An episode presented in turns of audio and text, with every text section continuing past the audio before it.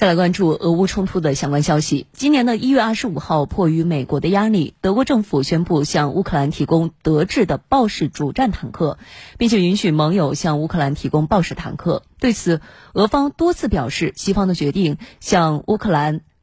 提供坦克等武器，将使得乌克兰的局势紧张程度进一步的加剧。嗯，俄罗斯驻德国大使谢尔盖涅夏耶夫当地时间二十二月二十六号表示。德国向乌克兰提供了豹式主战坦克，并且还允许盟友向乌克兰提供豹式坦克的决定极其危险，将使冲突升级到新的高度。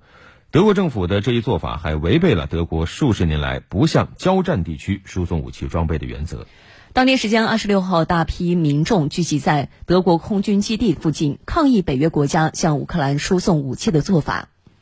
参与抗议的示威者除了反对向乌克兰提供武器，同时也呼吁乌克兰和俄罗斯之间停止敌对行动，并进行和平谈判。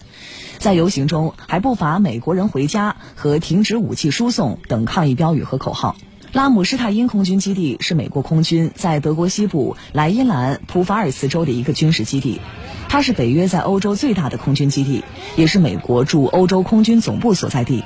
过去一年中，以美国为首的乌克兰防务联络组织在这里多次举行关于向乌克兰提供武器的相关会议。今年一月二十号，拉姆施泰因空军基地便举行了这样的会议。本月早些时候，上万名抗议者走上德国慕尼黑街头，在慕尼黑安全会议会场外进行游行示威，以抗议会议上西方国家加大对乌克兰武器供应力度的相关议题。而在本次抗议前一天，德国首都柏林二十五号也爆发了大规模示威抗议活动，